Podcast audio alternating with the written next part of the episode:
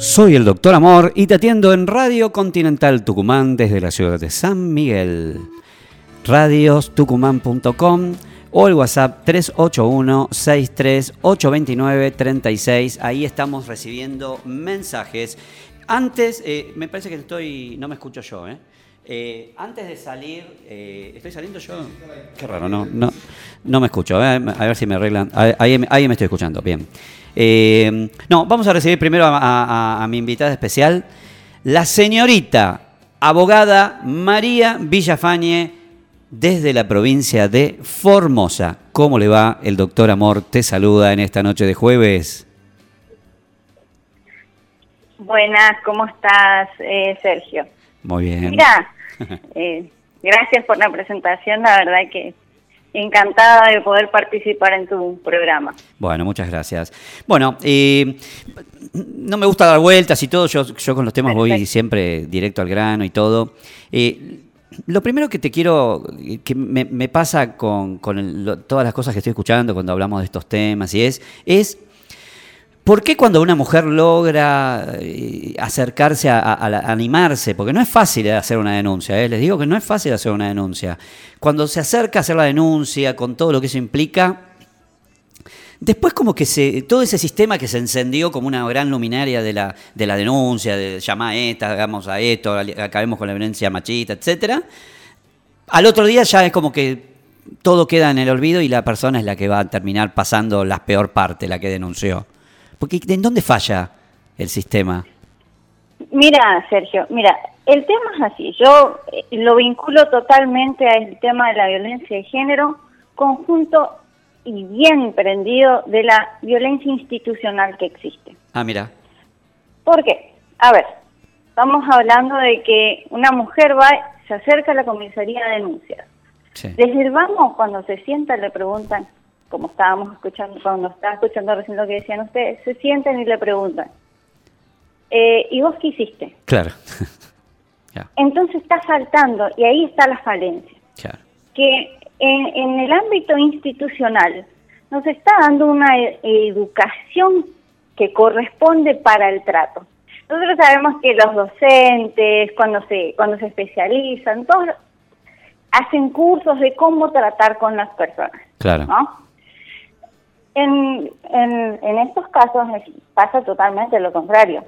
Vos sos autoridad y como autoridad te tienen que responder y te tienen que eh, respetar, nada más. Entonces se olvidan del respeto humano que deben tener para con, el, con la otra persona.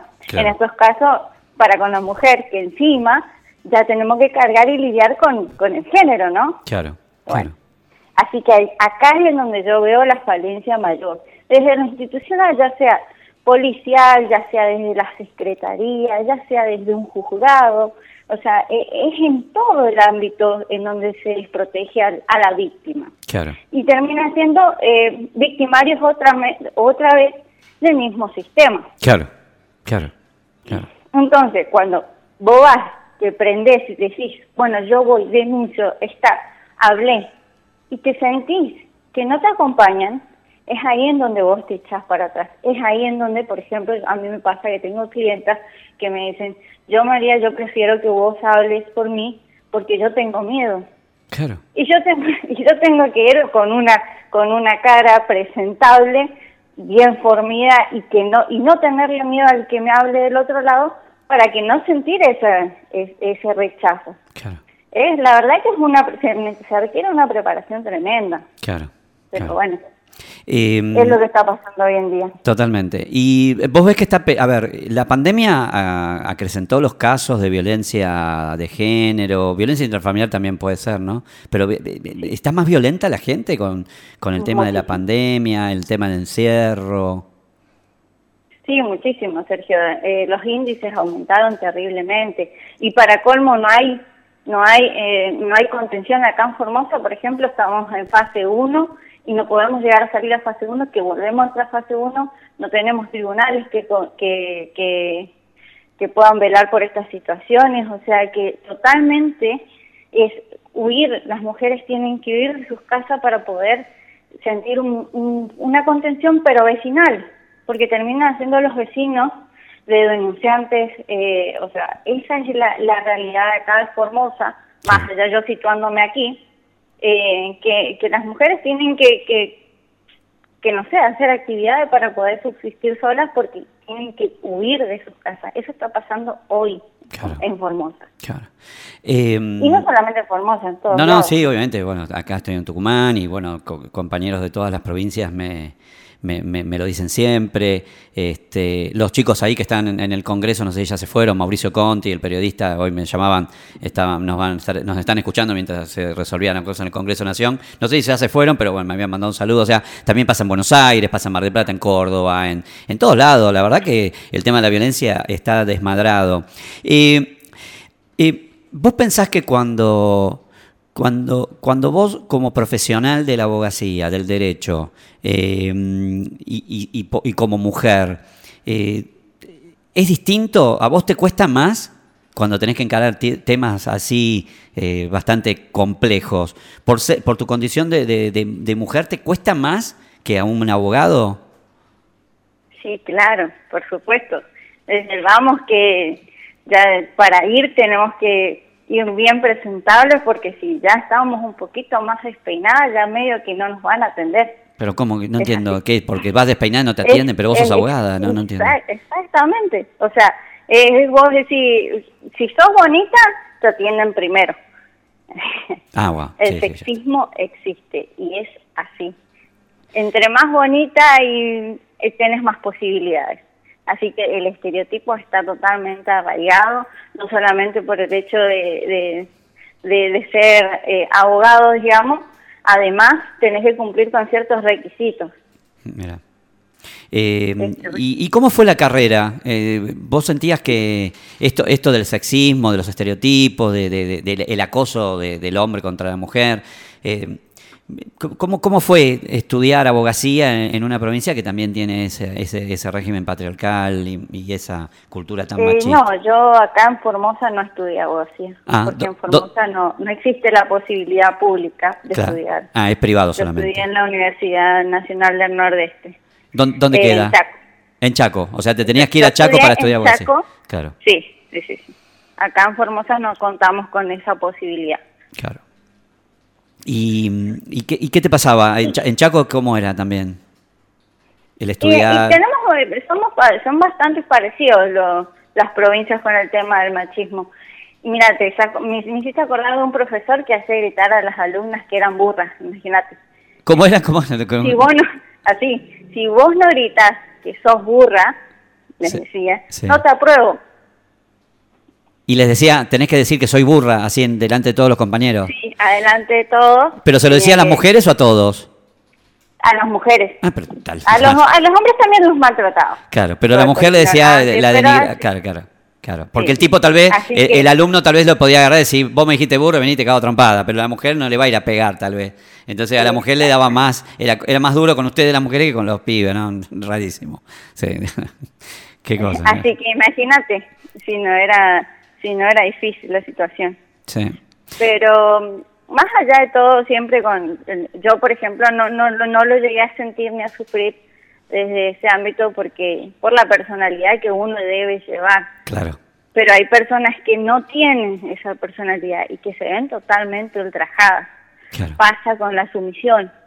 Claro. Es ahí eh, eh, en donde la, la violencia se ve intrometida. Em, dos cosas que, me quedaron así como para, pensar eh, desde, el, derecho.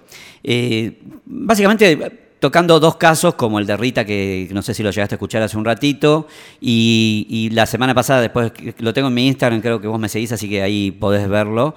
Eh, Marcela, desde la provincia de Santa Fe, contaba como el ex le había roto los tres dientes, la, dejó inconsciente y pensó que la había matado, la estaba bañando, como para robar, borrar las huellas, y, y después la dejó en la cama y se fue, que me pareció terrible. Pero bueno, estas dos personas pudieron salir como sea, lastimadas, hechas girones, rotas, pudieron salir de eso y hoy lo pueden contar.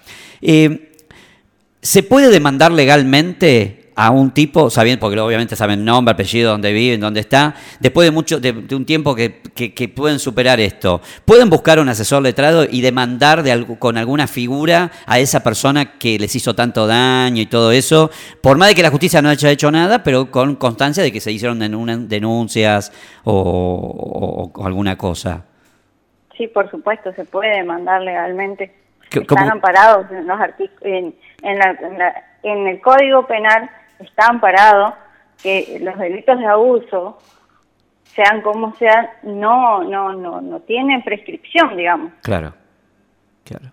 Así que o sea, podés demandar y podés, o sea, lo podés demandar penalmente y también, eh, ¿cómo se dice? Civilmente es económico, ¿cuál es el que es económicamente? Y por si, por daño psicológico, sí, el daño psicológico. ¿Y, ¿Y cómo sería? ¿Eso es civil o es penal? No, no entiendo. Eso es civil. Civil. Y el penal sería para que vaya preso y el civil es para que te pague una indemnización por el daño causado. Por el daño exactamente. Bueno, ¿sabés que esa podría ser una, una solución, ¿no? El tipo que, por ejemplo, tiene una denuncia de violencia de género comprobada, no, no, porque no, no una falsa denuncia, una que esté comprobada, digo, con pruebas periciales, todo que esté, el perito lo comprueba que la chica sí fue golpeada, abusada, lo que sea, aunque fuera la pareja de él, etcétera, que a la segunda vez que rompe una perimetral o que le vuelve a pegar y va a otra segunda denuncia, eh, directamente, le, por ejemplo, le embargan el sueldo y se lo den directamente a, una, a la mujer y, la sacan de la casa y con esa plata la piba puede huir y no se tiene que ir a, como vos decías, que tienen que huir y ver cómo sobreviven. Eh, le sacan el auto, le sacan la, la, casa, o sea, que yo creo que si le empezás a tocar el bolsillo al golpeador, se va a volver violento, peor de lo que es, pero bueno, unos terminan matando, así que daría lo mismo. Entonces quiere decir que si a tocar el bolsillo, me parece que eh, más de uno eh, se retiraría con tal de no perder su, su, capital y todo. Y eso podría ser una, una sanción directa. Es decir, te metió una denuncia, chau, perdiste, perdiste tanto. Entonces creo que la segunda vez lo va a pensar y eso ayuda a la mujer a poder con esa plata salir adelante y escaparse, por ejemplo. Es una buena propuesta lo veo como un proyecto a futuro terrible. Pero eh, como, como el sistema no acompaña, claro. falla. ¿Por qué? Porque como, como nosotros sabemos que, que violó una perimetral. Claro. ¿Cómo, cómo es? A ver. Cuando él, cuando él viola una perimetral, sí. Eh, mayormente va con la intención de matar. Claro. Y si no lo logra en la primera, en la segunda te puedo asegurar que lo, que lo va a lograr. Entonces, el sistema no acompaña, el sistema está fallando porque te dicen, te sentás enfrente de un juez, el juez le dice a tu expareja, mire señor, usted no puede eh, acercarse tantos metros de la señorita. Claro. Claro. Y después a nadie, nadie lo controla.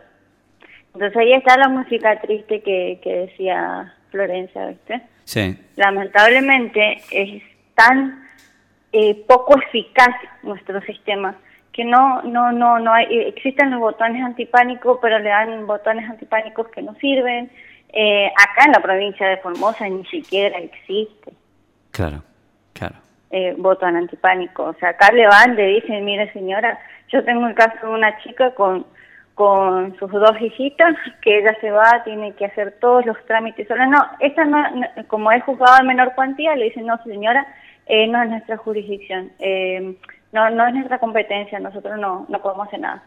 O sea, si una mujer va a, denunciar a otra jurisdicción, te dicen, no, no es la jurisdicción. No, no, no. Eh, a ver, pero no, a ver, esto es lo que yo no entiendo del sistema, ¿no? Eh, ¿No debería ser que una mujer que, que, va a denunciar a un marido violento, por ejemplo, o no, cuando estamos hablando de violencia, esos violentos que ya directamente ya te están por matar, como le pasó a Marcela, que, que pensó que la había matado, por eso la, la lavó en la ducha y la dejó en la cama. El tipo pensó que la mató y se fue, entonces ella aprovechó y se pudo escapar. Pero digo, a ver, estoy eh, bajo el dominio de un hiperviolento. Sé que me la va a poner, sé que me va a matar, que este es el último momento que me puedo escapar. Yo me escapo, pero en vez de ir a la comisaría de la vuelta o a la de la otra cuadra, tal vez me puedo tomar un micro, me voy a otra provincia y lo denuncio. Y esa, esa denuncia debería ser tomada en cualquier jurisdicción. ¿No, esto no, tendría, ¿No es así ahora eso? Y acá no. Claro. Por lo menos ahí no. Yo te lo, yo te lo, el, el ideal es que sí, El ideal es que vos donde estés puedas hacer la denuncia y que te tomen la denuncia como corresponde. Claro. El ideal. Claro. Pero ahí, ahí caemos otra vez en la falla institucional. Claro. Eh, Así es, que no. es muy, es muy complicado, ¿no? Es muy complicado porque, porque todas las personas que, que yo estoy entrevistando y cuando hablamos de esto, eh, es como que todos los días, a ver, ¿no les pasa? ¿No te pasa a vos, María? ¿No, no les pasa a todos, a los oyentes, a las chicas que, y a toda la gente que está que me está mandando por Instagram cosas que me está contando, ¿viste? Y que yo, bueno, está bien, vamos a tratar de tratar de solucionar algunos de los temas que me están llegando, obviamente hablando con la gente que, que, que, es idónea del tema. Nosotros acá podemos ser un vínculo entre instituciones, personas, ONG y, víctimas, por ejemplo. Pero bueno, esto de los jueves está aprendiendo y, bueno, vamos a ver qué hacemos con todo esto que está pasando. Pero ¿no te pasa que todos los días que hablamos de violencia de género, cultura machista, patriarcado, etcétera, etcétera, todos los días hablamos de lo mismo y no cambia nada? Es que es así porque estamos eh, a años luz de, de, cambiar, porque como, como decía Florencia, creo que era que sí. estaba, eh, existen estereotipos que están totalmente arraigados. Nosotras como acá en la provincia de Formosa, no solamente el hombre es machista, sino la mujer.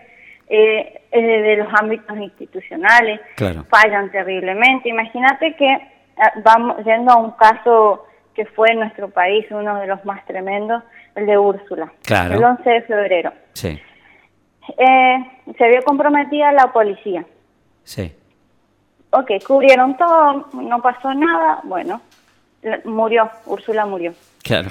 El 17 de febrero, acá en Formosa, una maestra rural llamada Mirta Palma falleció, murió en, en manos de, de, su, de un femicida que era su expareja de 59 años, se llamaba y voy a dar el nombre bien clarito, a ver, Carlos Medina se llamaba el asesino. Claro. Bueno, él dio fin a, a, la vida de ella. No voy a contar los detalles porque no, no, obviamente. el morbo no, no, no, no, no viene al caso. No tiene sentido. Eh, eh, en el caso de, Mir, de, de, Mirna, fue terrible. Una maestra rural muy querida por, por los poblanos de acá de, de Estanislao del Campo. Eh, la Secretaría de la Mujer se dirigió sobre el caso, o sea, se, se comunicó y dio un parte. ¿Qué dijo la licenciada Angélica García?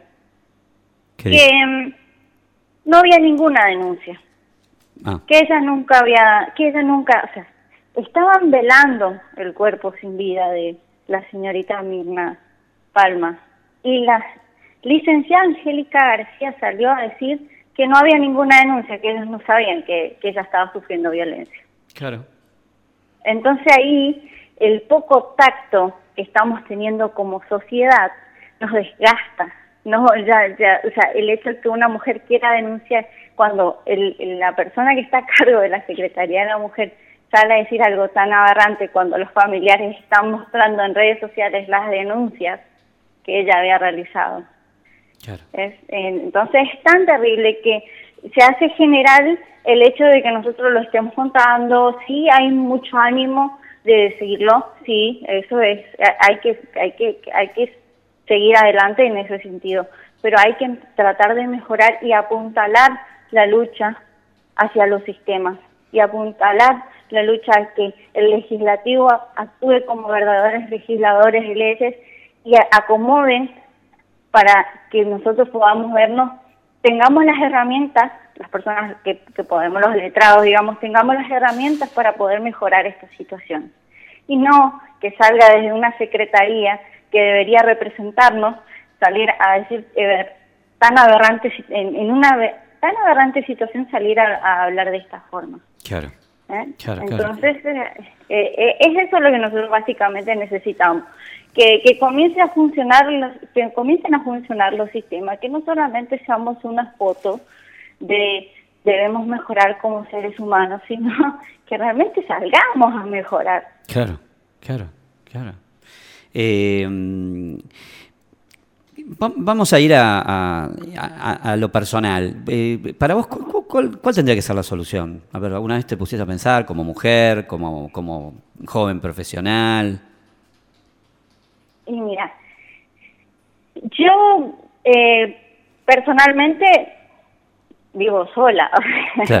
Imagínate, ni, ni siquiera tengo tengo pareja estable como para poder para poder evitar estas situaciones porque no es demasiado el, hecho de del machismo está demasiado arraigado que nosotros las mujeres que somos más liberales y, trabajamos desde estas perspectivas nos cuesta mucho afianzarnos porque lo vivimos todo el tiempo. O sea no no no hacia nuestras personas hacia nuestra persona pero sí estamos en contacto diario con estas situaciones. Claro.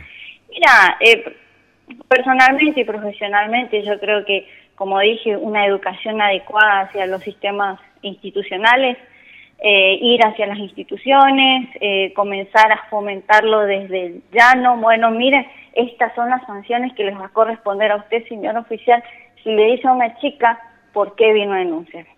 Claro. ¿Entiendes? Sí, sí. Entonces, no solamente el victimario la victimaria, mejor dicho, eh, se siente más, más protegida, o sea, porque el victimario va y dice, bueno, yo le pegué porque ella hizo tal cosa. Claro. Eh, la víctima queda desprotegida. Entonces yo creo que si, si generamos una educación institucional, eh, podemos llegar a mejorar pero es mucho, es mucho lo que se necesita. Se necesita concientización social, se necesitan un montón de, factores que hagan a que en, en sociedad construyamos. Claro. Eh, bueno, te, voy a dejar ya en esta noche de jueves. Eh, sé que te estuve esperando un rato largo. Te pido mil disculpas, pero bueno, yo quería hablar con vos. Ya en otro, ya vamos a volver a hablar también porque te voy a ir preguntando algunos temas legales que, vos siempre me vas a saber responder. Eh, ¿cómo, ¿Cómo te encuentra la gente en Instagram? Así de paso tenés seguidores que te van a hacer consultas y, y se van a asesorar con la mejor abogada que tiene el norte. Tienen que ingresar a Mari320. Maricón y Latina. Maricón, sí, Maricón y, Latina. Maricón y Latina 320 en Instagram. Y ahí te pueden hablar por, por privado y te pueden hacer consultas. Eh, para terminar, eh, vos ahora me dijiste que estás sola, no estás en pareja, nada. No, no, no, para nada. nada. Eh, Tengo a Titán, mi perro. ¿Qué qué? ¿Qué tenés? Tengo mi, tengo mi perro Titán, que él es mi compañero. No, pero no hay que cambiar a un perro por el marido. No, es, lo, es, lo, mejor que hay, Titán. Está bien, bueno, pero está bien, listo. Escúchame, eh, ¿por qué no, pero por qué, no, no crees más en el amor o, o, pensás que todavía no llegó? No, todavía no llegó, todavía no llegó. Falta para que, para, para mi complemento. Ah.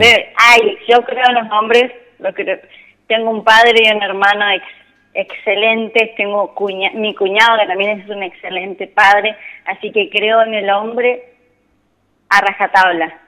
Un saludito a toda mi familia, de paso, ya que me están escuchando. Está bien. Hola familia de María Villapaña. así que yo creo que es demasiado, es demasiado lo que me otorgó de vida mi padre, mis hermanos, mi cuñado, que yo no puedo ver menos Claro, Así que ese nomás es la No, está bien, a ver, a ver, eh, lo hablábamos el otro día con, con, la licenciada Verónica Negro, cuando ella decía que también imitamos modelos y cuando vos vivís, venís de un seno, de una familia con algunos determinados problemas, esos problemas los vas a llevar a lo largo de tu vida, los podés proyectar, o tal vez no, tal vez los superás con el tiempo, creo que es así, con buena terapia, con, con buenas decisiones de vida, se pueden ir superando algunas cosas.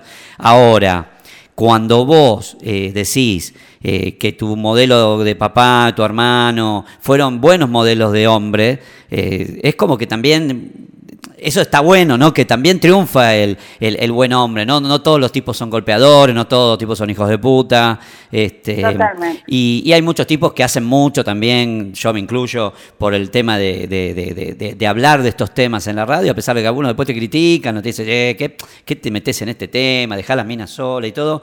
Pero en realidad es una tontería, creo que esto no es de las minas o de los hombres, es un tema de la sociedad. O sea, yo creo que cada vez que muere una chica por manos de un femicida, nos muestra que somos una sociedad muy complicada y con muchos problemas y que estamos en la edad de las cavernas. Entonces, me, me, gusta cuando, cuando gente se anima a hablar de lo que le pasa, me anima, me gusta cuando la gente se anima a luchar por, por cosas que tal vez no, no, no, no, no, no lucharía y toma bandera y partido por algunas cosas. Y me gusta cuando gente joven como vos eh, tienen ya esta bandera de decir esto está mal y hay que cambiarlo. Y no es que decía, bueno, yo quería ser abogada y ahora que soy abogada me voy a dedicar a ganar plata y todo. No, no, como que siempre está el lugar para el trabajo social y para, para mirar al vecino y mirar al resto de las personas, porque el amor tiene que ver con eso, ¿no? Tiene que ver con, con encontrarnos, con, con demostrarnos cosas, y más en un mundo que nadie está pensando que eh, estamos viviendo como se vivió eh, por culpa de la pandemia. Acá no, no tiene que ver la política. Creo que tiene que ver también la pandemia porque es algo que está pasando y es grave.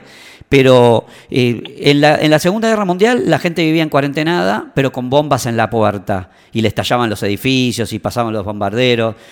Eh, cuando el año pasado nos tuvimos que encerrar todos por la pandemia, y no sé qué va a pasar a partir de ahora, que, que tenemos 23.000 casos por día, que es una locura, eh, estamos viviendo ese mismo acuartelamiento, pero sin aviones y bombas.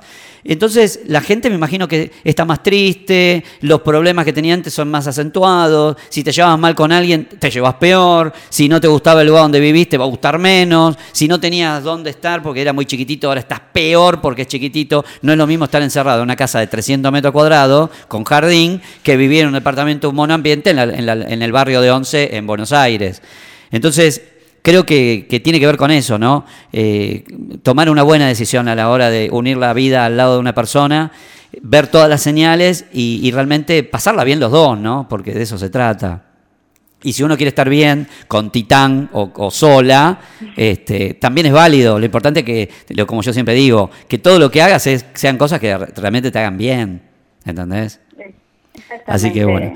Bueno, doctora, ha sido un placer. Eh, hablar con vos en esta noche de jueves.